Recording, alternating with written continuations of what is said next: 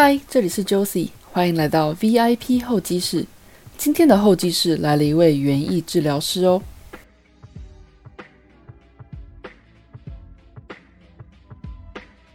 你听过园艺治疗师吗？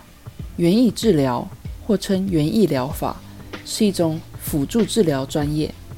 在通过园艺活动发挥植物的治愈力量，为各位有需要的人士带来身心效益，可以广泛运用在长青、失智族群、资源班、特教班、自闭或是过动儿早疗、临终病人、受刑人、一般大众、专业助人领域等。园艺治疗师除了可以将植物带进人类生活中产生疗效，也可以把人类带回花草森林所在的大自然中，产生更深层的心灵疗愈。在这一集，园艺治疗师花花会告诉我们很多有关园艺治疗的有趣故事，而他也曾经因为想改变都市的疏离感，在台北办过一个三十天送花给陌生人的计划。而这又是一个怎么样的故事呢？快跟我一起体验园艺治疗师带来的幸福力量吧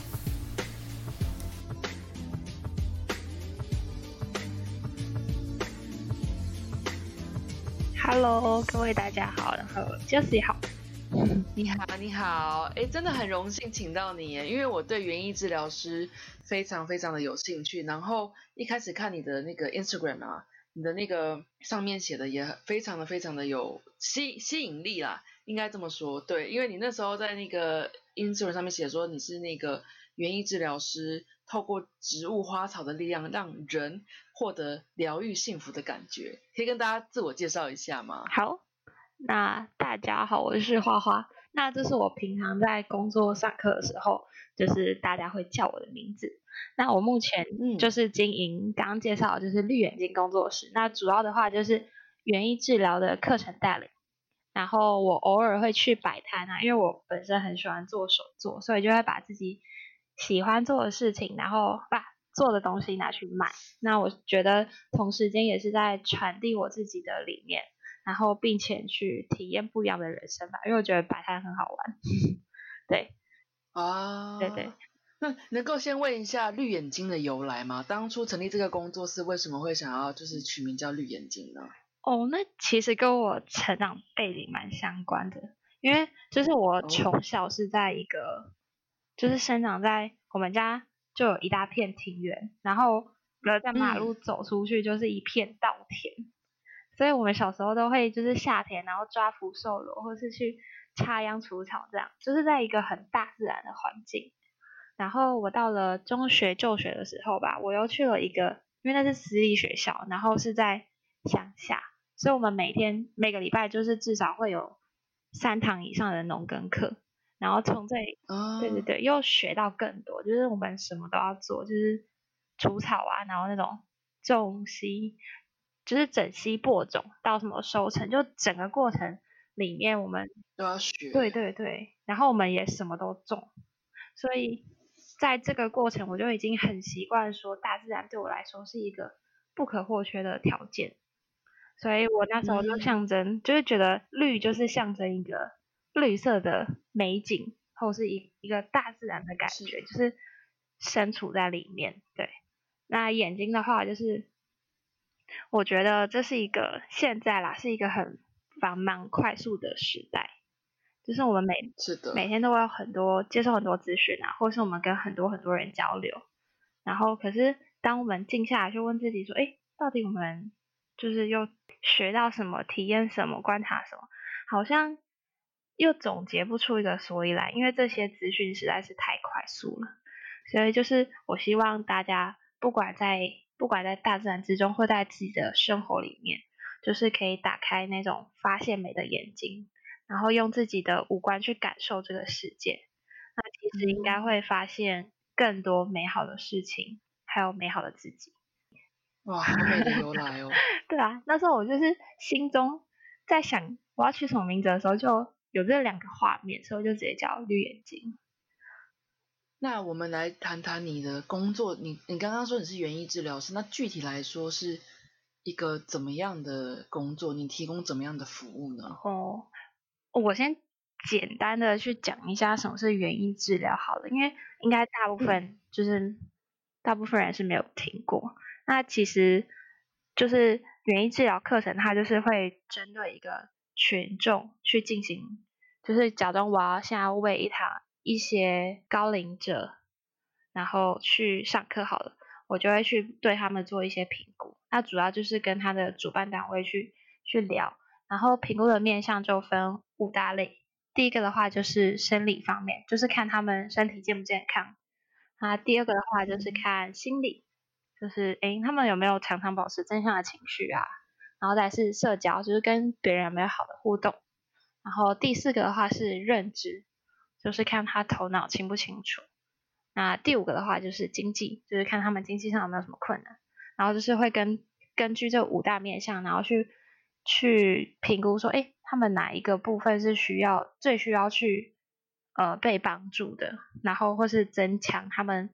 呃一些效益吧，所以我们就会设计园艺相关的活动，然后来达到这个预期的目标。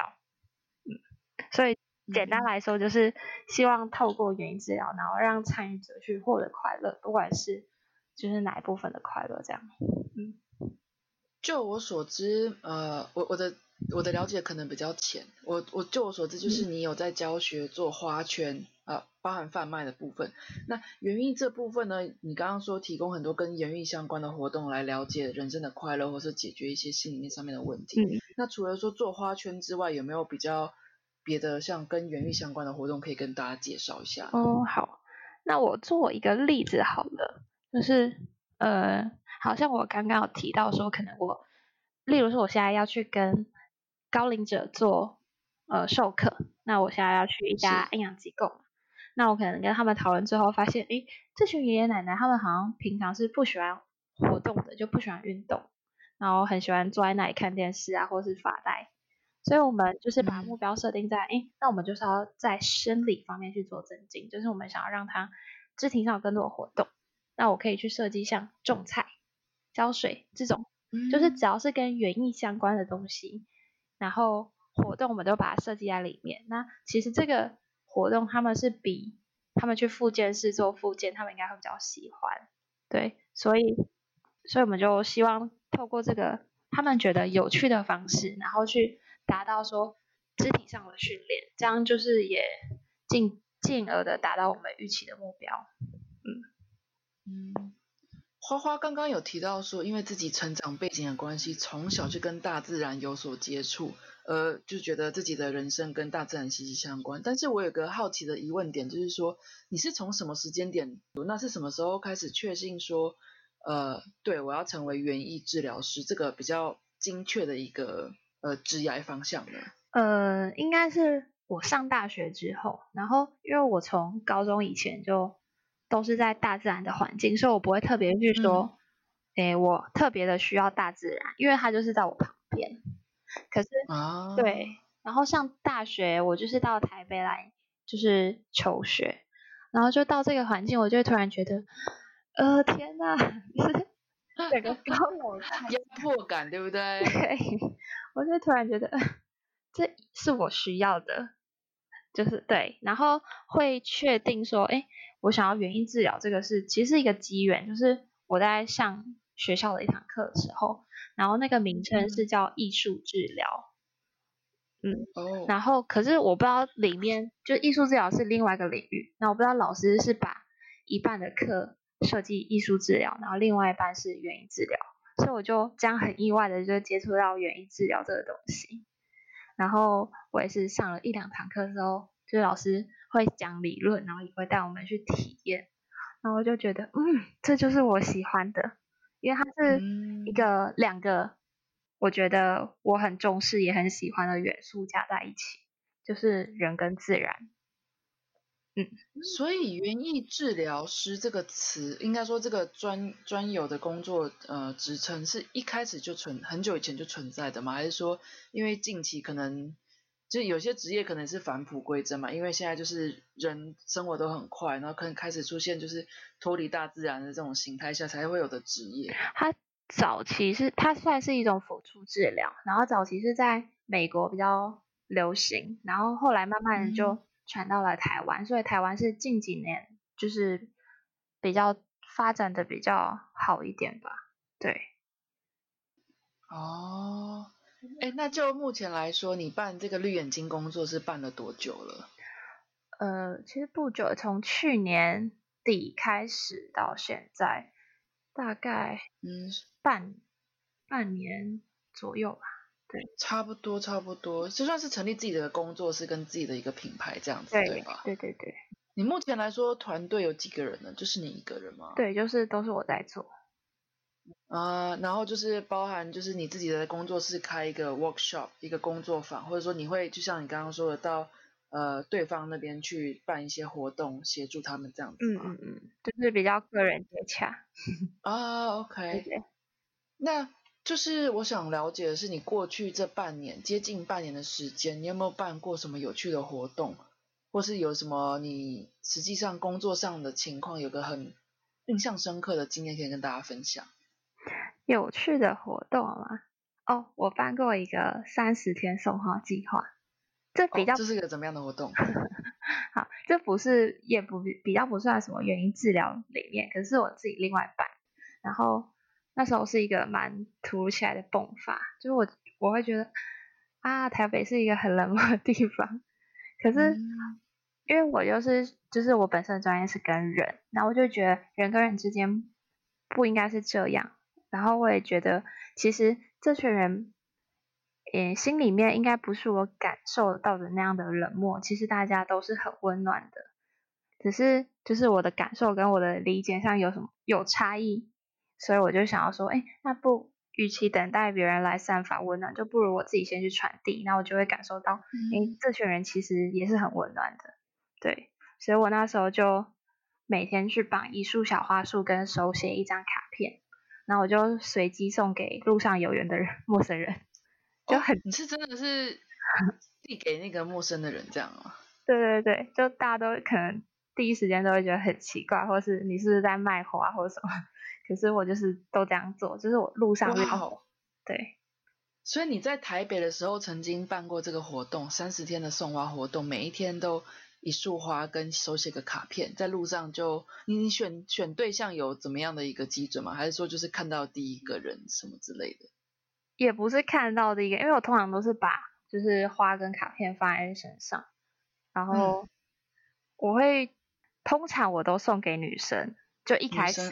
对，因为我会觉得花这种东西对女生来讲是一个他们比较可以感受到温暖的东西。可是有几次是送给男生，对，然后。至于是什么时间点，其实很不一定，就看我那一天随机这样。对对对。哎，那经由这一一个一整个月三十天下来的活动，你有没有得到什么样的 feedback 回馈，或者是说怎么样的一个感想或启发？很多哎，就其实呃，如果是单单从跟人方面的话，就是。呃，就是我其实不知道说，原来我这个活动是可以影响到这么多人。因为其有很多回馈是说，他们原本心情很不好，可是他们就很意外的收到这个东西，然后就让他可以就是获得一个从低潮里面再站起来的那一种感觉，然后甚至会有人说，就是他觉得这个活动很好，可不可以就是嗯用人力啊或是物力去赞赞助我，然后去持续的完成这件事情。对，所以我就觉得呃好像。我们通常都不会知道，说我们当下行动是可以有多大的影响力，可是就感觉是一个散播的感觉吧。对，就有一种点灯那种一盏电脑，然后点亮一盏灯。对，然后我就会觉得，好像这个冷漠的世界就会让我自己觉得越来越温暖，至少是从我身边这样散出去。嗯。不过回归到心境上面的变化，你一开始就觉得一开始的发想是说，觉得哎，怎么都市那么冷漠？那我想要做一个这个送花的活动。那从发想到实际上你递出第一束花给那个对象的时候，你心中有没有什么样的挣扎？还是怕被拒绝之类的吗？超级多的，对，就哎，我记得我第一天吧，就是我我前一天我就在 IG 上发说，哎。我有一个这样的活动哦，然后我明天要开始参加，然后我也是前一天晚上就绑好花跟卡片，然后我就放在包包，然后隔一天我要去上课的时候，我就就想说，嗯，我要来开始送给别人了。然后，可是当我走出去的时候，我就会发现，我很认真在看我身旁的每一个经过的人，然后我都会想说，嗯，我就是要送给他。可是，在他走到我面前的时候，我就会发现说，我会开始有很多就是心里的想法，就是现起来，就是觉得说，嗯。这个人应该不会理我，或者是哎，这个人看起来好凶，还是比较好的。然后就这样来来回回，来来回回的去抉择。然后从早上哦到晚上，就晚上十点我已经要走回家了，卡片跟花都还是在我的包包里面。哎，不过就是一天一束花不是吗？所以你花了一整天还在想一束花要送给谁这样子。对，就是第一天的那种拉拔啊。我原本都没有想到，说我原来我会觉得这件事情这么困难，可是经过一整天，我都不敢去跨出那一步。嗯，对，所以第一天我相信，对，不过我相信这三十天下来，你会觉得那一天虽然说送出一束花居然要花一整天，还没有一个定案，但是经过三十天下来的一个经验，我觉得你你应该会很感谢当初第一天你愿意做这件事情的那个你吧。对，我觉得就是还好，我有坚持下来，没有放弃。不然我当时真的也想说，要不要就算。对。哎，这个活动真的很有意义耶！之后还有呃，其实也是接下来我想问的，之后还会提供怎么样的服务，或是近期有什么活动吗？就是你的规划中可以跟大家分享的内容。哦，就一部分的话是。园艺治疗的课程，可是因为最近就是非常时期，所以我也没有去，对我没有规划很多就是对外的活动，就是先计划着。那如果有那种呃，可能一群人，然后想要跟我，就你们想上的话，我可以帮你们设计。然后再来就是跟三十天送花计划有关的。然后其实我这阵子原本要去做一个二点零版。可是我不是那种，对对对，就不是那种，呃，我就送给你就好。我是会希望说，我送给你这个东西，然后你可以，呃，换一个故事来给我。对，可是我准备在做这件事情的时候，又遇到了非常时期，我想说，这样跟人家接触好像不是一个时机，对，所以我就先把这件事情暂缓，然后可能等接下来好一点，我就会再到街上 去实行这个活动。不过这个活动真的非常的有意义，而且现在虽然说是非常时期，就把它换一个角度想，算是多给我们一点时间，多筹备这个活动，更帮它变得更完善的一个机会吧。对啊。对。那之后如果嗯时间许可的话，如果有人对这个活动有兴趣，要怎么样知道这个活动呢？可以看我的 IG。哦，IG OK，那 IG。I G，你这边先跟大家说一下好，我最后同整会再帮你说一次，要怎么找到你的 I G 呢？可以直接打绿眼睛园艺治疗，绿眼睛就绿色的眼睛的那个绿眼睛，对，或者是呃可以用搜寻的就是 Green Eyes Happy，G R E E N 点 E Y E 点 H A P P Y。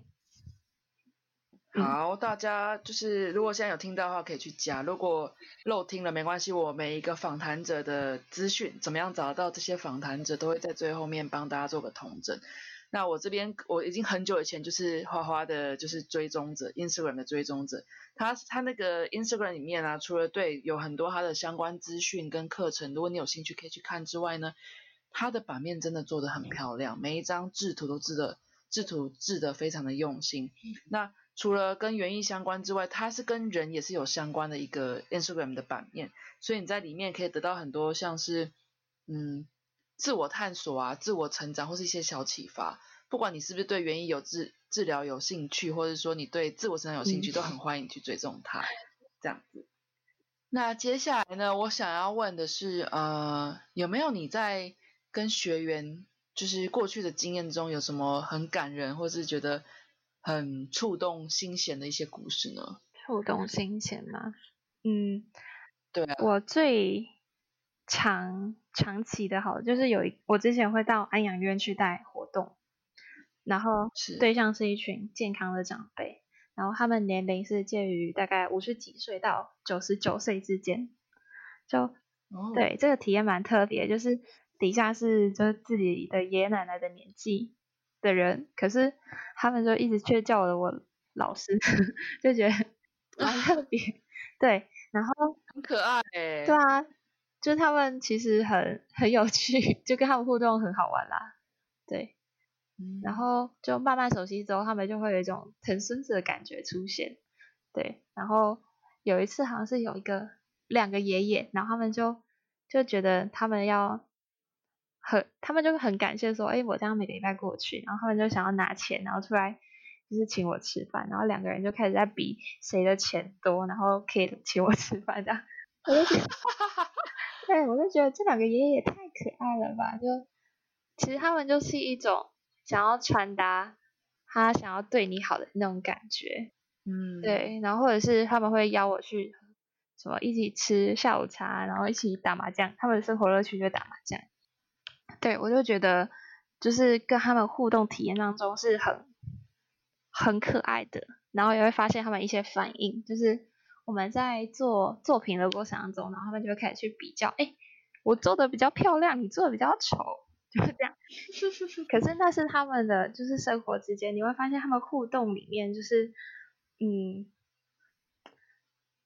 会觉得我自己去带给他们呃生活的一个很开心的一部分，对。他们很纯粹、很单纯的那种，回归到最原始快乐的那种感觉。对，就是我给他。就是我，我对他们有付出，可是相对的，我也从他们身上有更大的回报跟反思。对，还有就是，就是有看到在安养院机构看到有呃很有趣的一面，可是同时也会发现他们其实是蛮孤单、寂寞，然后觉得有时候会觉得自己老了没有用的那种特质。对，所以那段时间给我很大的就是反思吧。嗯。说到孤单，我觉得，嗯，对于年长者来说，这可能是一个很常态的一种心里面上面的问题。那，嗯，有没有比较年龄比较轻一点的，像是现，嗯，比较年轻的人，在于对生活的焦虑或是孤单这部分，你有没有提供这部分的协助或是经验呢？嗯，有，就大学生，应该是一个算很迷茫的阶段，就自己，嗯，当走下来会觉得这段时间是一个对世界要。去就是充满着很多美好的想象，可是同时间也是对世界很迷茫的一个阶段。所以我也是有办过，就是专门为大学生设计，然后去探自我探索的课程。然后我觉得这个过程最重要的是，呃，给大家一个时间跟空间，然后去引导大家去倾听自己的内心，因为。我们每天看到的讯息太多，然后我们可以做的选择太多，反而让我们不知道说我们可以做什么，对我们自己是更好的，或者是我们也不知道我们到底想要什么。所以我觉得，呃，我可以最好的提供就是给大家一个机会，静下来去听自己的内心。嗯，这部分也是跟园艺有相关。对，就是会用。园艺，因为园艺治疗其实它就是用园艺当媒介，然后去跟人互动。嗯，那那我想请问的是说，比如说现在算是文明病吧，每个人对于不，我觉得也不止大学生啊，甚至于是已经工作好几年的青年人好了，做中年人也好了，对于生活的焦虑或是不安，呃，对于他们就是在生活中跟园艺相关，你有没有什么简单的嗯方式？可以提供给听的人，让他们去改变他们的生活，就借由园艺这样子。是指说他们平常可以做的吗？对，平常可以做的小小的改变啊之类的。那我觉得就是放下三 C 产品跟手机，然后走到大自然吧。这是一个最简单的。走到大自然。对，是最简单的事，可是也是一个，就是你不用花任何的钱，可是你可以。好好的去静下来，就算你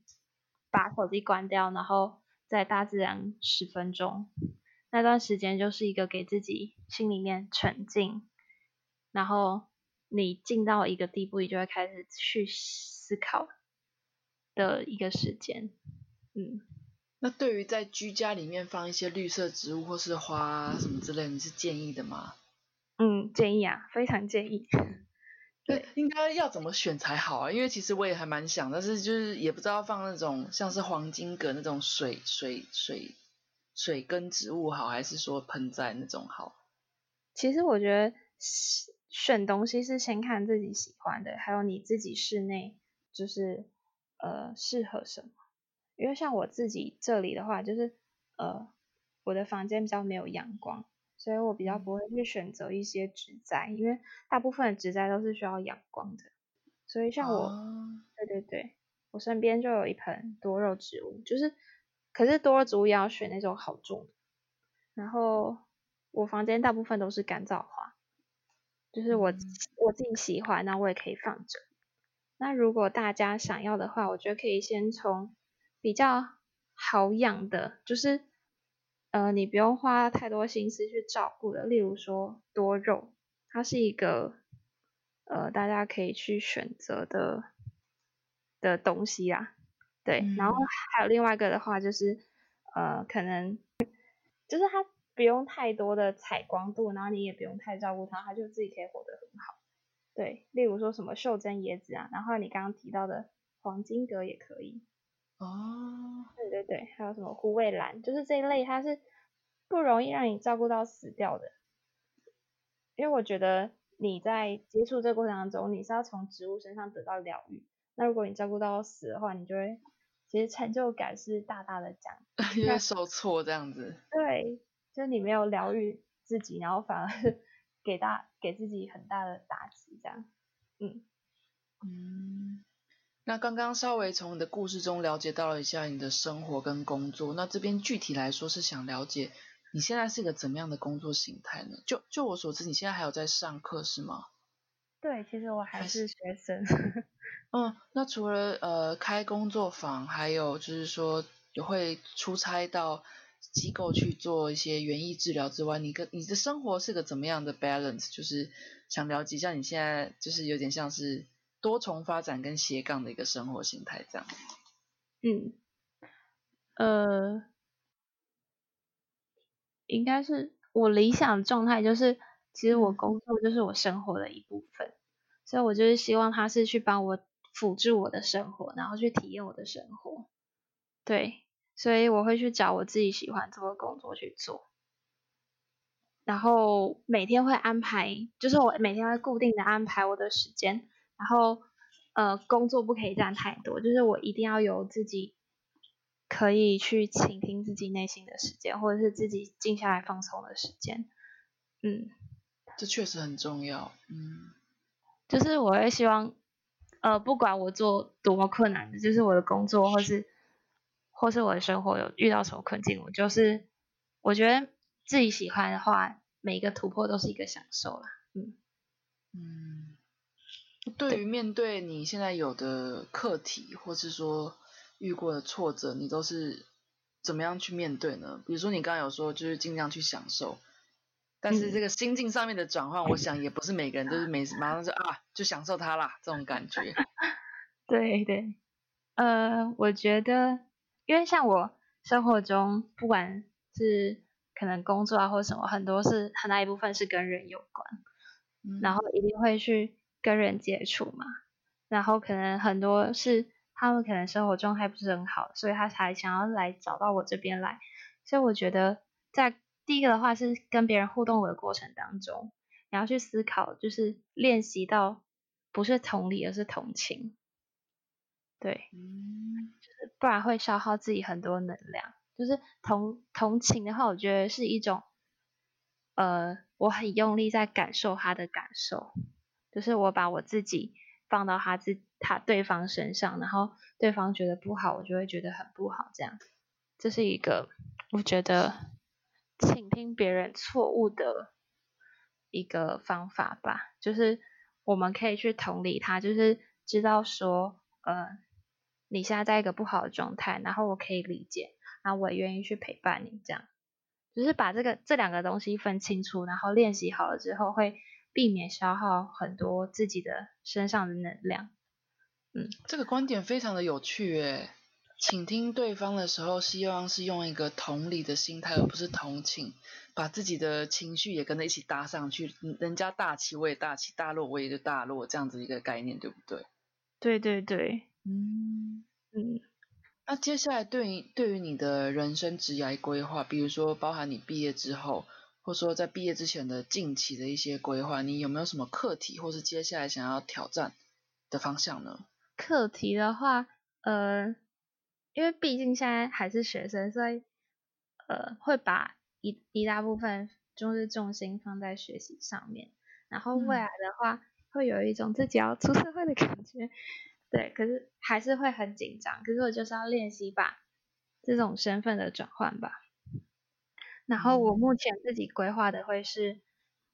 嗯，就是比较一样是比较斜杠，然后比较自由的那种呃工作。模式对，然后就是我自己除了在呃有在经营园艺治疗这方面之外，我还有去做一些兼职，那一样也是都是跟人有关的，所以我希望就是那那个兼职是我喜欢的，然后也可以帮助我在经济上面不会那么那种 困难，取得一个平衡这样子。对对对，就是可以在呃自己喜欢然后想做的事情跟。实际上面去取得一个平衡，那这是我接下来要发展的，然后也希望把就是原理治疗这一块，就是花更多时间，然后去做的更完整，然后可以去推到更多人的身边，这样。嗯，哎，方便聊聊你刚刚说你有做别的兼职是跟人有关的，是比如说怎么样的一个工作内容吗？哦，就是呃。我的专业背景很大一部分是跟幼儿相关，所以我是我现在目前在做的工作是，呃，幼儿桌游工作室的老师，就是去教，对对对，教小朋友去怎么样玩桌游，然后在这其中，就是他们也是享受的，然后也可以学习到东西。嗯嗯，小朋友的桌游，哎，这听起来我第一次听到，觉得蛮有趣的。因为在我的印象里面，桌游都是大人还蛮喜欢玩那种益智游戏什么之类的。嗯嗯。然后现在也慢慢发展到，就是小朋友也有，然后去挑选适合他们的，然后用适合的方式去教他们。那你我我其实听起来，你你刚刚虽然说你接下来毕业之后，你也会有那个身份转换的上面的一个。可能不安或是要适应的事情，但是我这样子听起来，觉得你已经还蛮确定自己未来想要什么样的方向，跟你是一个怎么样的人，你还蛮有足充分的了解了。那其实我觉得，我我我会我其实年纪大你蛮多的。那回到我是你这个年纪的时候，我其实觉得我还蛮可惜，没有像你这么有明白自己知道要什么。那我相信跟你现在同样年纪或是比你小的的人。呃，也肯定不是每个人都跟你一样有这样子的一个明确的方向或想法。那对于你自己人生经验中获得的一些成长经历也好，或者说制定方向的一些心境转换的心法也好，对于这种现在还在人生中迷惘的人，你有没有什么样一个建议？怎么样的建议都可以，可以跟大家分享。嗯，我觉得就是好好的去做自我的探索吧，不要去管呃外界。大家想要你成为什么样子，而是你好好去倾听自己内心，说你想要什么，然后你想要走哪一条路，这样就会停止你自己跟别人比较的过程。然后，如果你有思考到，就是你好好的探索之后，你可能会思考到一些方向。然后，我觉得就是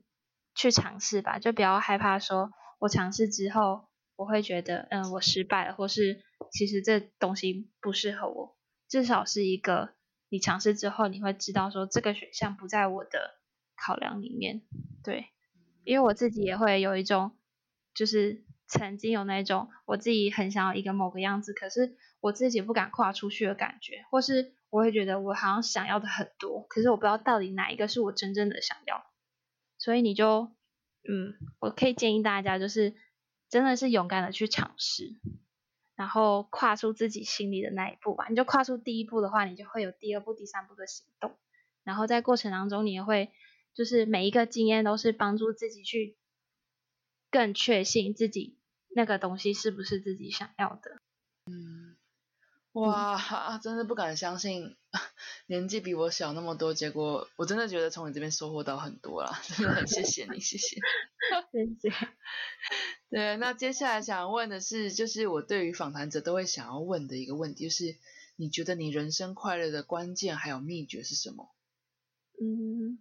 我觉得是学习心灵成长，诶，就是把自己的，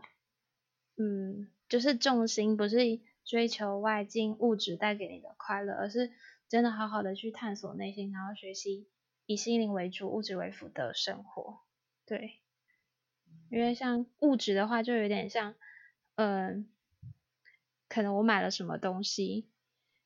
或者是我去了一个很嗨的地方，然后我获得了之后，我就会很快乐。可是我觉得这种快乐都会比较倾向于，很像烟火那样，就是突然之间会觉得，哇，实在是太美了。可是它又会很快的消失，而且消失之后，你反而会有一种空虚的感觉啊，对。可是。对对对，那如果是从追求心灵的话，你是从自己内心里面去获得满足的，可能因为你的学习，或是你去帮助别人的一些体验过程当中，然后获得心灵的那种力量的话，我觉得是比较长久的。虽然你不会觉得很嗨很快乐，可是我觉得这个东西是对我来说是比较踏实的，所以会比较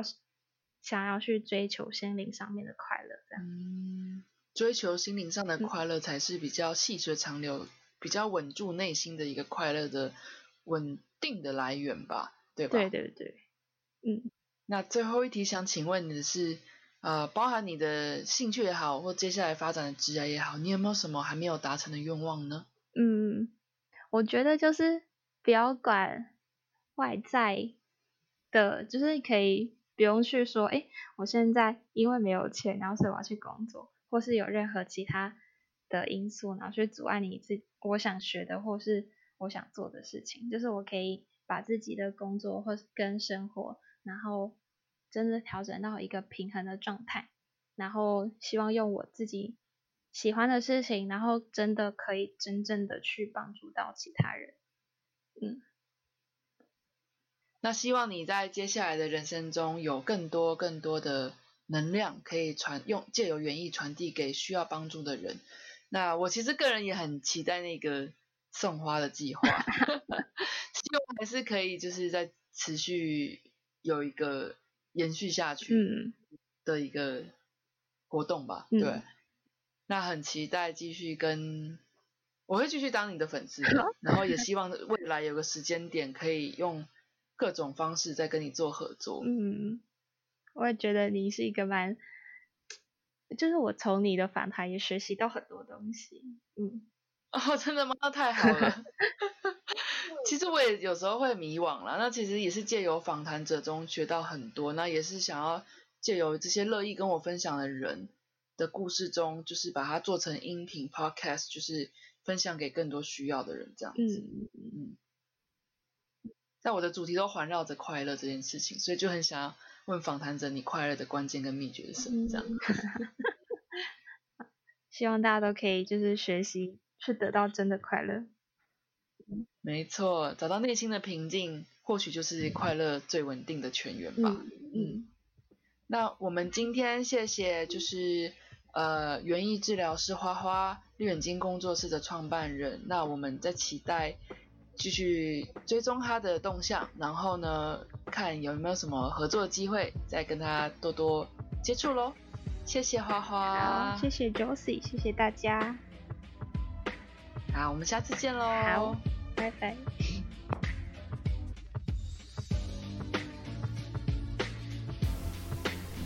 这一集的访谈你还喜欢吗？园艺治疗师花花小时候因为成长背景的关系，喜欢接触大自然。大学后搬到城市居住而感受到的压迫感，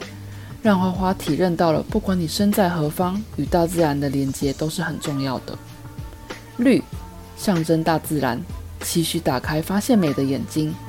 于是，还是学生的花花便创立了绿眼睛工作室，运用大自然与艺术的结合，开创了与自然合而为一的人生。你对园艺治疗师的工作或课程有兴趣吗？可以到花花的 Instagram 追踪以及留言哦。花花的 Instagram 账号是 green 点 i 点 happy，green i happy，G R E E N 点 Y E Y 点 H A P P Y，或是打上绿眼睛园艺治疗文字，便可以搜寻到喽。同时，也邀请你到我的 Instagram 追踪，给我一个机会，提供你更多有趣的访谈人物以及内容。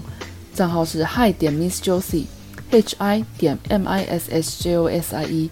或是寄到我的 email 信箱，同样是 hi 点 Miss Josie 小老鼠 gmail.com。